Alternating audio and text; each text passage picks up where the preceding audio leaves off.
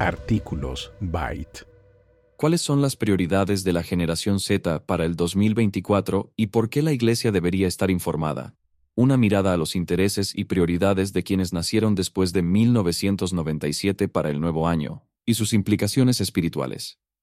A continuación el artículo, escrito por David Riaño. La generación Z es muy distinta a las que la preceden y tiene una gran influencia en la sociedad con su manera distinta de ver el mundo. Ahora que comenzamos el 2024, ¿cuáles son sus prioridades? El pasado 4 de diciembre de 2023, la compañía Instagram reveló los resultados de su charla de tendencias para el 2024. Allí se habló de un estudio sobre las tendencias más importantes para la generación Z en Estados Unidos, Reino Unido, Brasil, India y Corea del Sur. La encuesta indagó sobre los temas, problemas y tendencias que, según se espera, se verán en toda la plataforma en 2024, incluyendo moda, belleza, redes sociales, citas, amistades y más las empresas en todo el mundo ya están buscando acomodar sus estrategias de mercadeo alrededor de los intereses que se revelaron en ese reporte. Por ejemplo, el sitio web ISEA publicó hace unas semanas un artículo con consejos para mejorar las campañas de las empresas en 2024 con base en los resultados obtenidos por Instagram. Esta es la generación que cree y habla activamente sobre la destrucción del clima, la igualdad de género y los derechos LGBTIQ, afirmó el sitio. Debido a esto, puedes esperar que la generación Z compre más artículos de segunda mano, apoye las tiendas locales y no se preocupe por repetir conjuntos de ropa. Ahora bien, aunque la iglesia no es un negocio, sí debe estar al tanto de los intereses e inquietudes de la cultura para cumplir mejor su misión y refutar las ideas incorrectas. En su momento, Pablo confrontó el eslogan corintio todo me es lícito, al aclarar que no todo edifica y que es importante poner el bienestar de los hermanos por encima de las libertades individuales. Primera a los Corintios 10:23. ¿Qué ideas debemos refutar hoy? La generación Z, integrada por quienes nacieron entre 1997 y 2010, representa aproximadamente al 26% de la población mundial, alrededor de 2.500 millones de personas, por lo cual en Byte procuramos estar actualizados sobre los datos importantes relacionados con ella. Entonces, ¿qué rasgos debemos conocer sobre los también llamados centennials para hablar mejor sobre las verdades de la Biblia y refutar las creencias incorrectas? Veamos brevemente tres de las prioridades evidentes en el reporte de la investigación realizada por Instagram.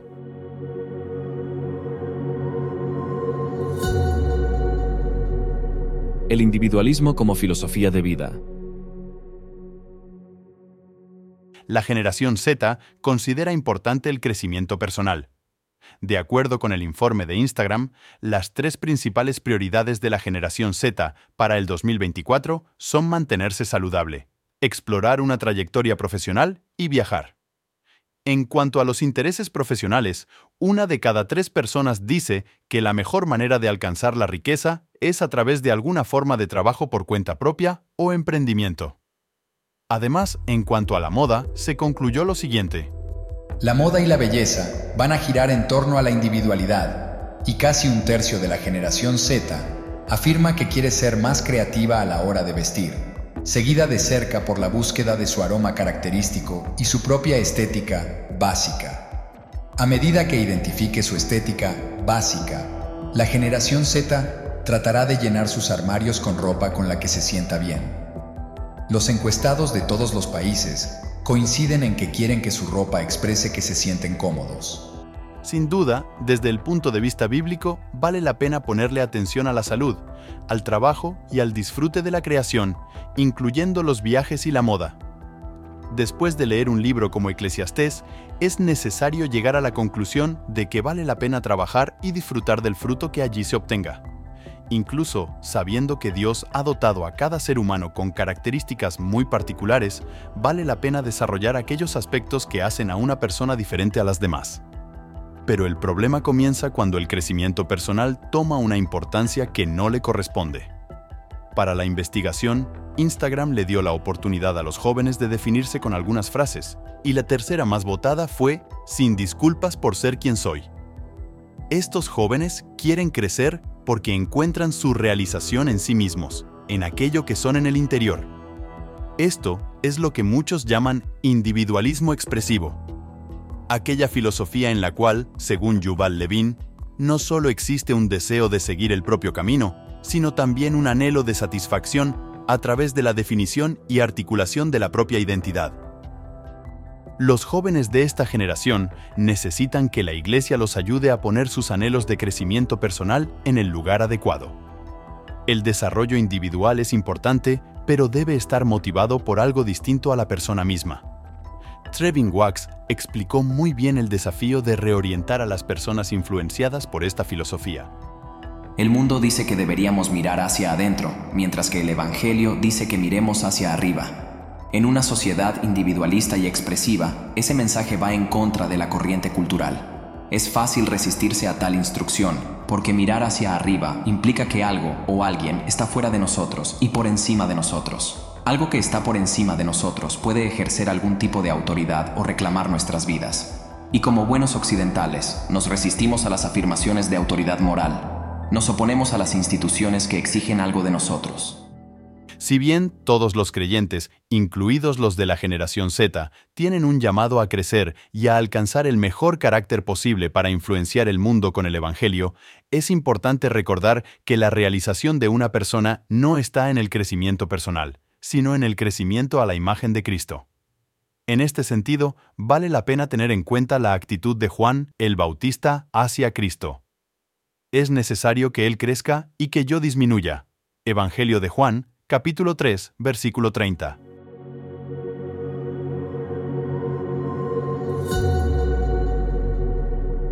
Redes sociales como fundamento de las relaciones. La segunda prioridad de la generación Z es el uso de las redes sociales en asuntos fundamentales de sus vidas. Si bien la investigación fue realizada por Meta, una compañía que posee varias de esas plataformas, las respuestas de los jóvenes hicieron evidente su dependencia a ellas. Muchos han dicho que esta es verdaderamente la generación de los nativos digitales. De acuerdo con una investigación de Jason Dorsey, el 95% de los centennials posee un smartphone, el 83% tiene una laptop, el 78% tiene una consola de juegos avanzada y el 57% tiene una computadora de escritorio. De acuerdo con Pew Research, 9 de cada 10 jóvenes entre los 13 y los 17 años utilizan YouTube a diario. 6 de cada 10 utilizan TikTok, Snapchat e Instagram todos los días y el 46% está todo el tiempo en línea. Quizás sería legalista afirmar que las redes son malas en sí mismas, a pesar de su adictivo diseño. Sin embargo, el problema de la generación Z es que no ve las redes como un simple medio de entretenimiento, sino como un pilar para sus relaciones e interacciones con el mundo. Esto no sucedía con generaciones anteriores. Al respecto, en el reporte de Instagram se lee que en 2024, la generación Z dará prioridad a las conexiones significativas y planea utilizar las redes sociales para mantenerse al día con sus amigos y familiares. Cuando se les preguntó cómo utilizan Instagram para acercarse a alguien, las principales formas fueron dar me gusta a las historias de alguien, enviar reels o memes en mensajes directos y dar me gusta a una publicación en su feed. Si bien el reporte no dice que la generación Z se vaya a limitar al mundo digital para relacionarse con los demás, las redes sociales sí están transformando la manera en la que estos jóvenes construyen relaciones.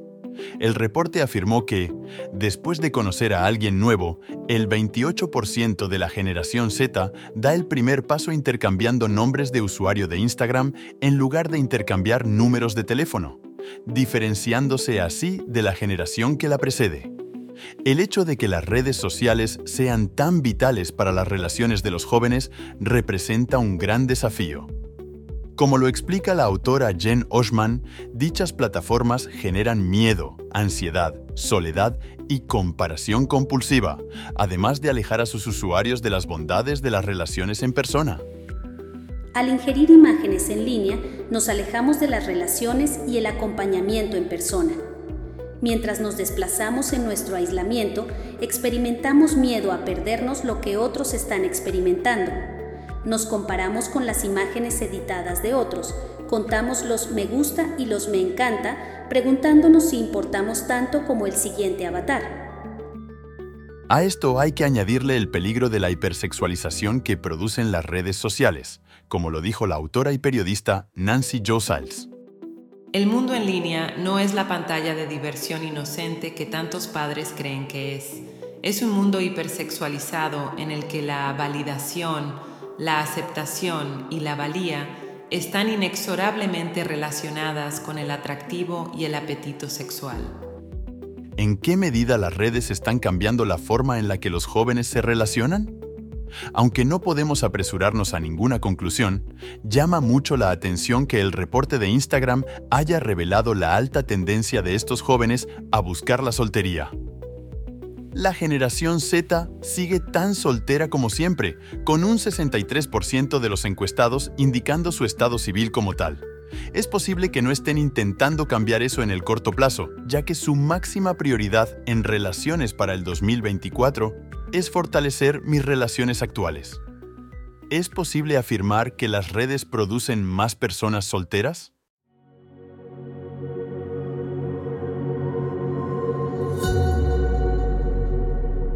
Convicciones y activismo. Una tercera prioridad de la generación Z es su participación en el activismo. Además de las relaciones, esta generación está utilizando las redes sociales para promover diferentes causas.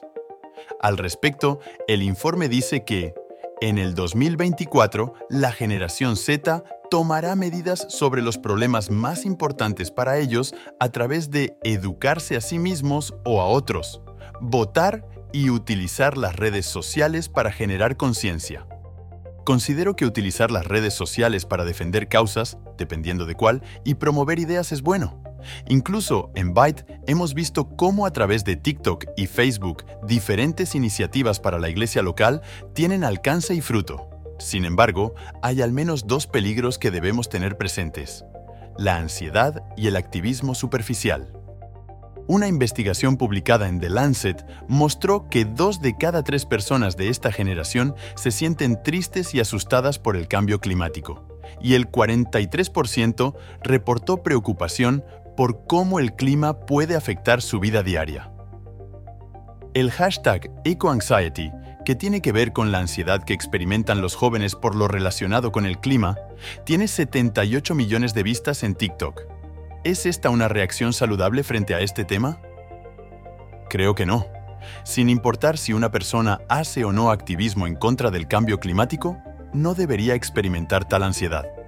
En cambio, es importante guiar a los jóvenes de la generación Z a involucrarse en la sociedad con actos reales por amor al Evangelio. Como lo analizamos hace unos meses en el artículo, la mitad de los miembros de la generación Z dice que su vida ha sido transformada por el mensaje de la Biblia. Muchos jóvenes han afirmado tener un compromiso hacia los más vulnerables a causa de su comprensión de las verdades bíblicas. Esto es contrario al activismo superficial que promueven las redes sociales, según lo explicó la investigadora Meredith Clark de la Universidad de Virginia al referirse al racismo. No se tomó conciencia. Todo lo contrario, las personas se sienten incómodas. Ven el racismo en la cara, se reconocen a sí mismas y reconocen a las víctimas. Están afectadas, pero su comprensión sigue siendo superficial. Aunque las redes pueden tener su lugar, un compromiso con la sociedad requiere dejar de lado el teléfono y actuar con personas reales en lugares reales de necesidad.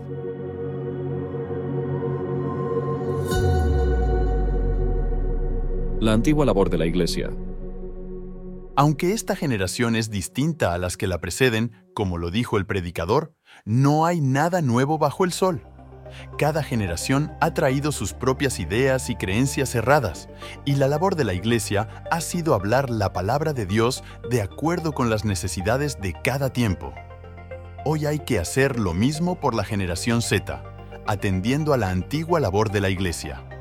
Hacer discípulos de todas las naciones y generaciones, enseñándoles a guardar todo lo que les he mandado. Mateo capítulo 28, versículo 20.